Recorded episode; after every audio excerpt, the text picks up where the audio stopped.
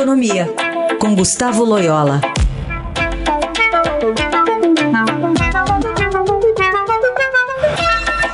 Loyola, bom dia. Bom dia. Queria falar contigo sobre esse alerta do secretário do Tesouro Nacional, Mansueto Almeida, o homem do cofre, numa entrevista aqui para o Estadão, para a Adriana Fernandes e a Diana Tomazelli, falando sobre o receio de que a pandemia possa virar uma farra fiscal. Segundo ele, quem usar espaço dado na crise para gastos em outras áreas vai enfrentar os órgãos de controle. É importante delimitar esse espaço agora? É, sem dúvida, né? Porque sempre aparecem aí os, os aproveitadores, né? Aqueles é, pessoas que querem pendurar alguma medida aí é, para favorecer algum grupo, né?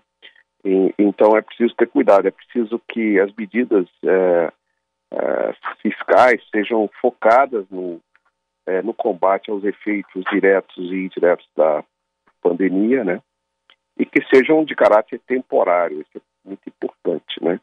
É, vamos lembrar aí que o, o começo dos, dos, graves problemas fiscais do Brasil recentes, né, foi justamente na crise de 2008, 2009, quando o governo, é, após ter tomado medidas corretas de estímulo naquele momento, é, não teve é, a capacidade, né, é, de, de terminar esses, esses estímulos tempestivamente. Então, é, a decisão foi continuar é, tentando fazer com que o PIB crescesse de qualquer maneira, só que o que aconteceu no final foi uma grave crise fiscal.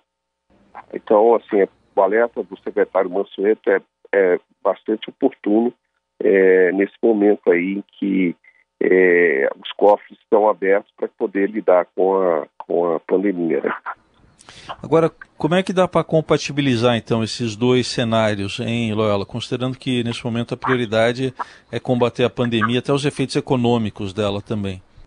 É uma, uma parte, Raíssa, disso é exatamente esse, esse, trabalho que o secretário, ao qual o secretário se referiu, ou seja, é, da própria Secretaria do Tesouro, dos órgãos de controle, é, buscarem separar o joio do trigo, evitar é, que se entre em gastos é, desnecessários, não, não relacionados à crise, né, é, gastos, vamos dizer assim, oportunistas.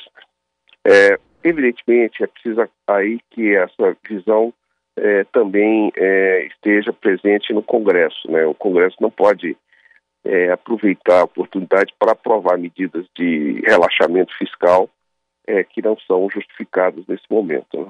Muito bem. Bom, é, ainda queria falar contigo sobre esse congelamento de salários de servidores. É uma defesa, pelo menos do ministro da Economia, Paulo Guedes. Ele fez um alerta sobre o risco de deflação no Brasil em função dessa crise provocada pela pandemia. É, queria saber que consequências esse congelamento poderia trazer também. Não, é, é evidentemente o governo não está em situação fiscal confortável e e não pode ficar dando aumento para servidor público, né? Eu acho que não tem muito, não tem espaço fiscal para isso. O ministro tem razão. É o momento aí de ter algum sacrifício, né? É, e, e, evidentemente eu, já já tem algum tempo aí que é, os aumentos têm sido pequenos, relativamente pequenos é, para o funcionalismo desde a, do governo Temer, né? Mas é, eu acho que o alerta do, do ministro é importante, porque é, você pode ter, inclusive não é só no executivo, você tem aumentos do, do judiciário, no legislativo e tal. Então, eu acho que o alerta do secretário é importante, é, e, porque inclusive chama atenção por um fato que, que é muito relevante, é que o Brasil vai sair dessa crise fiscalmente mais fragilizado, né? porque nós vamos uh, ter esse ano um elevado déficit primário, né? E, e a, a, dívida pública vai aumentar bastante, acima daquilo e muito acima daquilo que se esperava. Então, o, o algum sacrifício fiscal vai ser necessário pós-crise para poder eh, retomar aí as contas públicas retomarem eh, uma trajetória sustentável ao longo das, do, da próxima década, né? Muito bem, muito bem. Esse é Gustavo Loyola conversando conosco aqui no Jornal Eldorado. Ele volta na quarta-feira. Obrigada, boa semana. Boa semana a todos, até quarta.